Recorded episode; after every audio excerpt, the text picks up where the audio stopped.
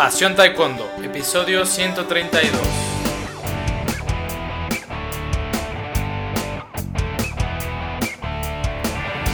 Hola apasionados del Taekwondo, ¿cómo están? Bienvenidos a un nuevo episodio de Pasión Taekwondo, el programa, el podcast para todos los enamorados del arte marcial del puño y del pie, del arte marcial de los golpes y de las patadas de el taekwondo.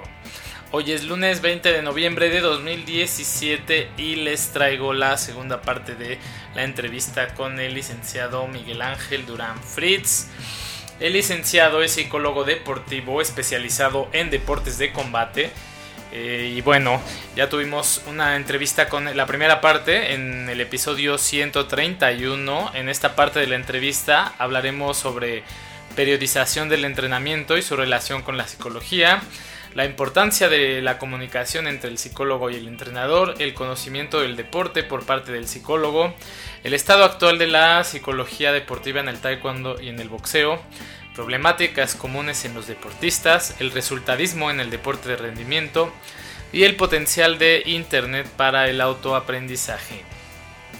Todos temas muy interesantes. El licenciado tiene mucha experiencia en deportes de combate, como lo vimos en, la, en el episodio anterior con la entrevista. Eh, ha trabajado con selecciones nacionales de México en taekwondo y también con boxeadores profesionales. Entonces, pues siempre es interesante conocer la opinión de un experto en el tema. Bien, si quieres conocer más sobre nuestras entrevistas anteriores, puedes visitarnos en pasiontaekwondo.com y acceder a todos nuestros episodios. Tenemos juegos aplicados al taekwondo, entrevistas con entrenadores, psicólogos, educadores, entre otras. Bueno, pasiontaekwondo.com, ya te dejo con el audio, nos vemos mañana. Soy Luis Arroyo, vayamos a la entrevista.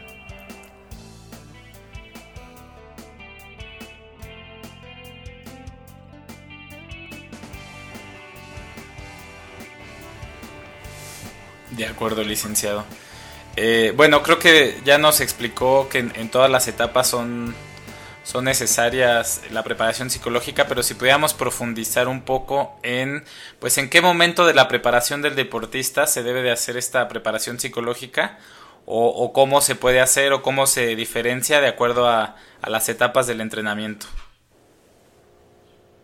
Eh, ya, ya hablando de un atleta de, pues, de élite o de alto rendimiento. Sí, yo, yo creo que aquí hay dos cosas muy importantes, ¿no? Eh, eh, eh, en nuestro medio normalmente al psicólogo se le acude, se, le solicita cuando hay problemas, ¿no? O sea, el, el, psicólogo es sinónimo de que hay problemas, entonces llamamos al psicólogo cuando nos fue mal en la competencia.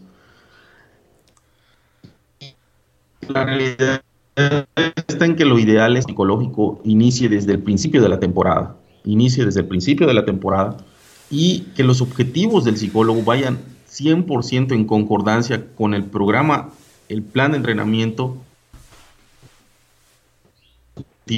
del entrenador. O sea, es decir, no solamente tenemos que, lo ideal es trabajar desde inicio de la temporada, sino es indispensable estar a la par y siempre en concordancia con los objetivos del entrenador. Yo creo que esas, eh, y para eso el psicólogo no puede ser de consultorio, tiene que ser un psicólogo que responda a las necesidades de rendimiento competitivo. Si hablamos de, obviamente a nivel competencia, ¿no? O sea, lo que yo quiero decir es que es un psicólogo que tiene que ser muy aplicable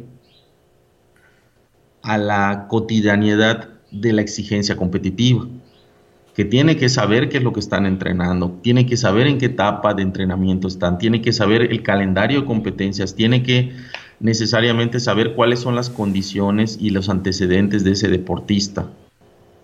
Y, muchas cosas más por mencionar entre algunas otras, ¿no? Entonces, para mí sí es importante que sea un trabajo de inicio de temporada hasta fin de temporada y que sea lo más aplicable a la práctica de todos los días de ese deportista, que sea algo significativo porque responde a, cuestiones muy prácticas de la competencia y que el entrenador está determinando. De acuerdo. Esto requiere pues un alto grado de especialización, ¿no? De, de, parte del psicólogo y también un alto grado de comunicación entre entrenador y psicólogo.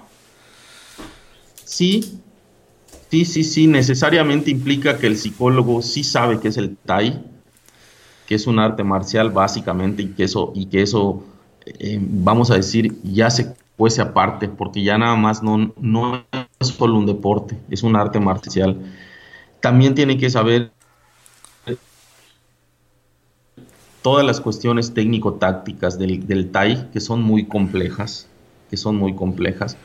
Eh, creo que tiene que, obviamente, eh, estar consciente de que es un arte marcial y no solamente es un deporte. Eh, tiene, obviamente, que, que, estar hablando el mismo lenguaje y el mismo idioma que el entrenador.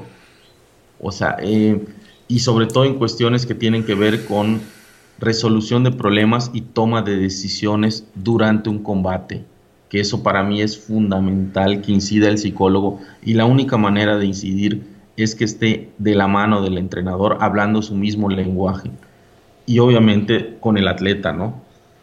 Porque muchas de las cosas que tienen que ver con la resolución de problemas tácticos, estratégicos y la toma de decisiones solo se resuelven haciéndolas.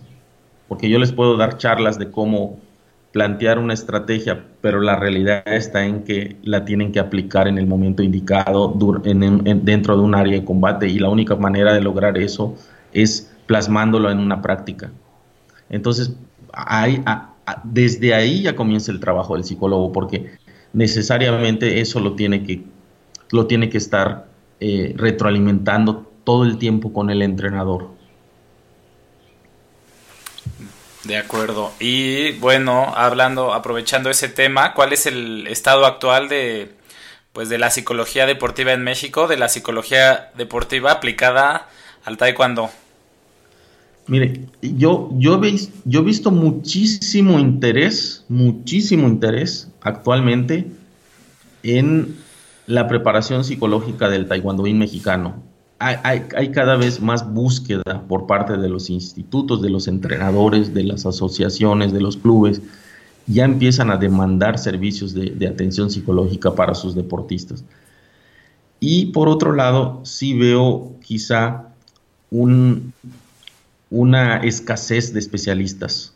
E, es decir, a veces yo estoy convencido de que si hubieran eh, en cada estado un psicólogo enfocado al TAI, tuviera mucho trabajo tuviera mucho trabajo porque en, cada estado hay necesidades, eh, ha crecido exponencialmente en cantidad de, practicantes y lo que sí te puedo decir es que hay, ah, necesitamos más psicólogos especializados en, el TAI que estén trabajando en los estados porque, porque no hay, habemos pocos los que estamos actualmente cubriendo esa demanda que cada vez es mayor.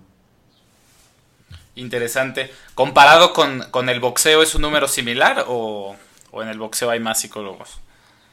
Yo creo que el boxeo no hay tanta conciencia y, demanda precisamente porque es un deporte, em, vamos a decirlo, que es muy, es muy, difícil al, chico acceder a esos, a, esos, a esos servicios de psicólogo porque muchas veces están, le están batallando para completar para el autobús, para llegar a entrenar. Este, las características socioeconómicas del boxeo son lo suficientemente limitantes en, términos generales como para ellos tener la posibilidad de acceder a un servicio psicológico, que eso, que eso no debería ser, la realidad es que debería ser asequible porque muchos de ellos ah, vienen de, hogares con muchas carencias económicas desde el punto de vista. Esa es, esa es la, la, vamos a decir, la, la, población del boxeo que su nivel, en términos generales, su, nivel socioeconómico es bajo y tal vez la conciencia de, la preparación psicológica sea mucho menor o mucho más eh, baja la, la demanda del servicio. Yo lo veo mucho más en el TAI, donde sí los padres están como mucho más conscientes y los entrenadores este, y, lo, veo, lo veo como más, más en búsqueda en el TAI, mucha más demanda en el TAI que en el, que en el boxeo por experiencia personal, ¿no? Interesante. Y eh, bueno, hablando de esta población de, boxeadores y de taekwondoines, estas diferencias, diferencias entre la población, ¿hay usted personalmente tiene eh, nota alguna diferencia al trabajar con boxeadores y, taekwondoines en, en cuanto a pues estas variables psicológicas? No, fíjese que afortunadamente, eh, digo, cuando digo afortunadamente me refiero a que los jóvenes de hoy, eh, los competidores de hoy, eh, están expuestos a las mismas, vamos a llamarle, al mismo estilo de vida moderno, ¿no? no pudiera decir que hay más, vamos a ponerlo así, hay diferencias entre un grupo y otro. Los jóvenes de hoy están expuestos a muchos distractores, el estilo de vida moderno nos lleva a unas problemáticas muy claras, ¿no? Muy, muy, están expuestos a una problemática muy similar, ¿no? Yo, yo creo que nuestros jóvenes, en términos generales, eh, tienen características comunes del estilo de vida, ¿no? De las exigencias del estilo de vida moderno, de los distractores a los que los jóvenes hoy están expuestos y que eso yo no creo que de, un deporte a otro. Yo, yo, ya sea de box, ya sea de Thai, son muy similares, son muy similares.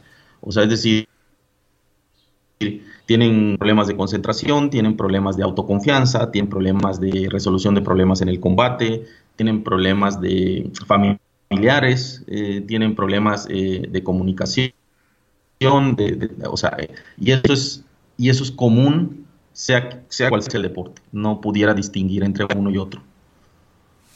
De acuerdo, licenciado. Aprovecho para hacer una pregunta, pues que no está tan relacionada con el deporte de alta competencia, pero creo que a todos nos concierne y sobre todo cuando trabajamos con niños que hacen deporte, vivimos en un ambiente muy pues como usted lo mencionó, lleno de distractores, lleno de, estímulos, los niños viven con muchas, pues hiperestimulados.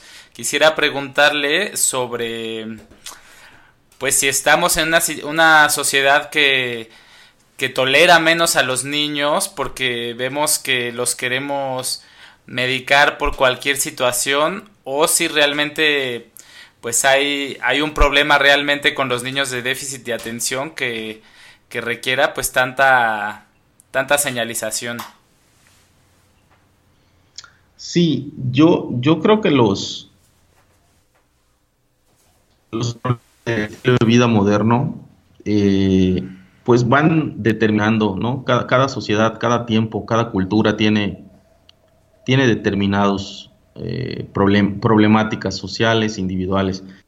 Eh, con respecto a la, medicación, pues hay un eterno debate, ¿no? Entre si se debe medicar o no se debe de medicar. Es un eterno debate donde no, existe una respuesta concluyente. Eh, obviamente en el pues sí la tendencia ha ido a la alza, no sabemos la razón, a veces se hablan de factores hereditarios, otros dicen que son factores neurológicos, otros hablan de que son cuestiones sociales, ¿no? De un mal manejo, en el caso, o, poca, o, poca eh, vamos a decir, cultura para el manejo de estos niños.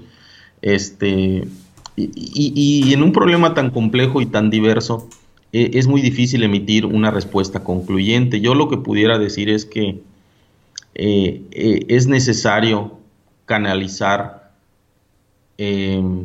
vamos a decirlo así, mantener ocupados a estos niños en actividades socialmente deseables, constructivas, ¿no? Como es el deporte, que es importante canalizarlos, ¿no? Eh, yo creo que hay especialistas que se dedican eh, a, específicamente este especialista con, con entrenador medidas poder impactar de, manera más favorable el desarrollo del niño, ¿no? Este, no, he tenido experiencias con casos de, de, niños con déficit de atención que practican TAI y siempre y cuando estén bien eh, claros los roles, en la medida en la que cada quien haga su parte, en la medida en la que haya una comunicación fluida con padres, con entrenador, en esa misma medida es más posible poder ayudar al niño, ¿no? le voy a hacer otra pregunta. En una ocasión, platicando con un atleta de selección nacional, me comentó que a los psicólogos del deporte solo les interesaba ayudarlos en lo relacionado con obtener resultados.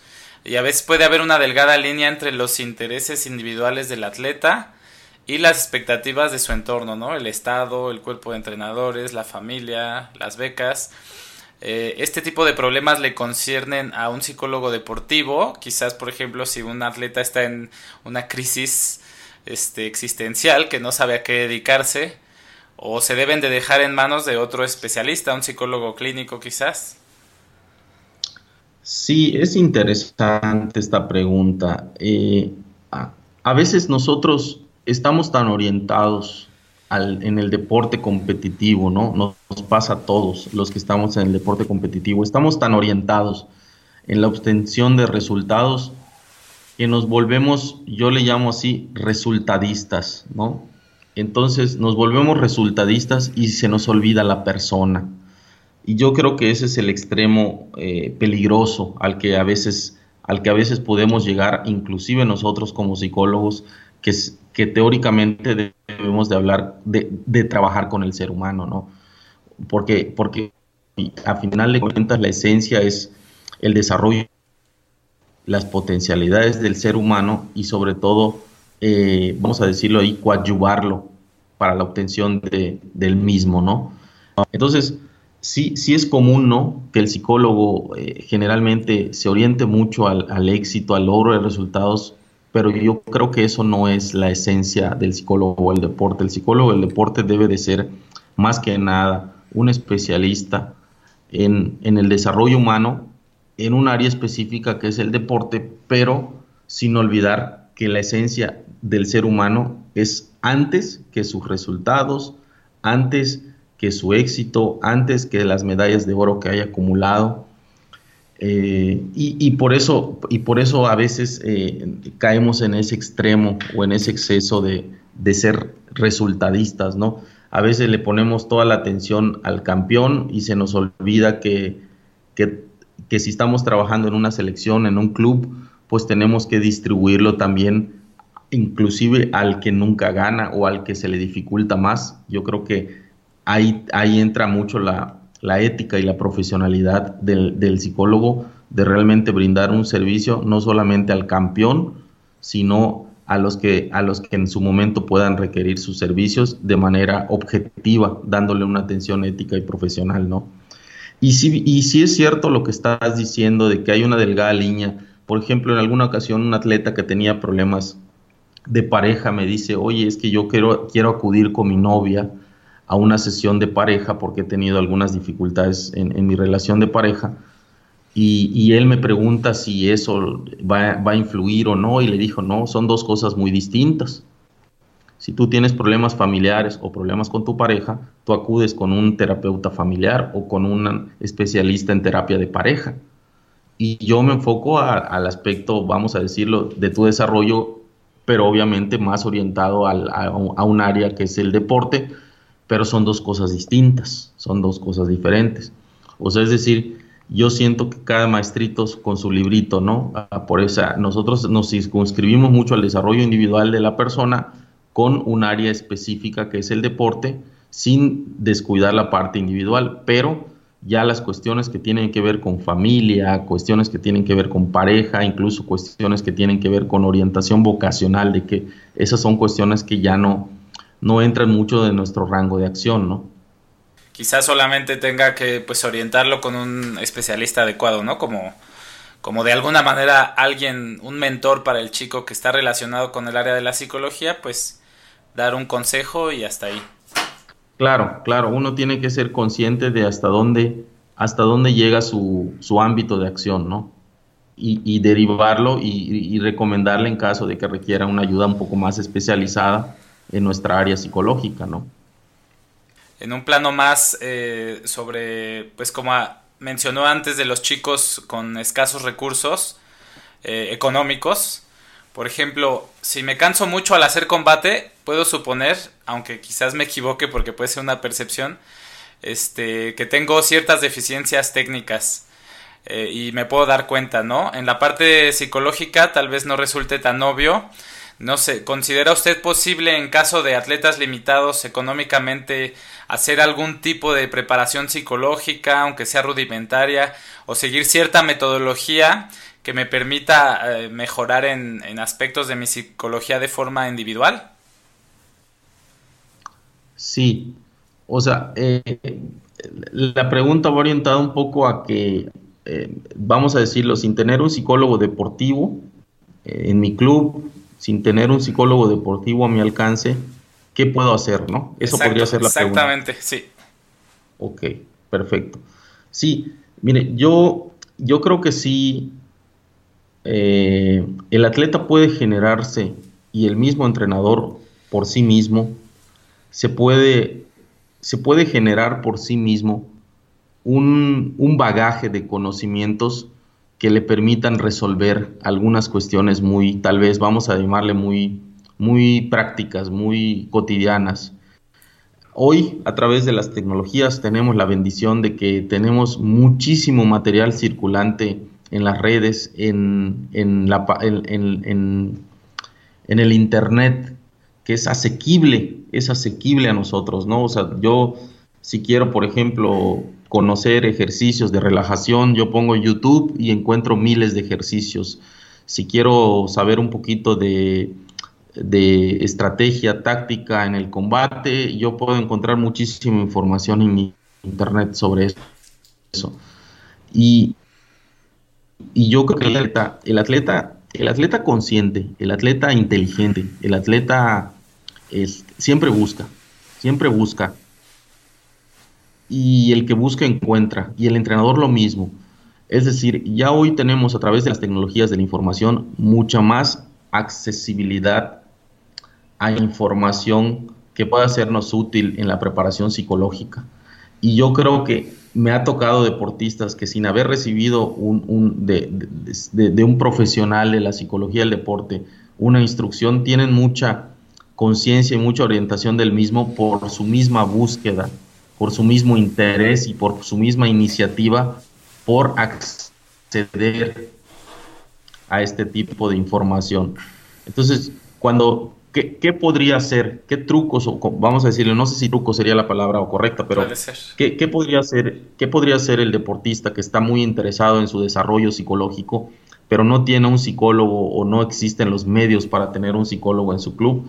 Yo creo que ahí hay muchísima oportunidad a través de las redes, a través del internet, a través del, de, los, de la información circulante en, en, la, en la, red que, que, pueda, donde pueda él estarse nutriendo, aunque tal vez habría que ser muy eh, específico en esa información, porque también hay mucha información, eh, vamos a llamarle poco, ah, poco útil, eh, pero, pero yo creo que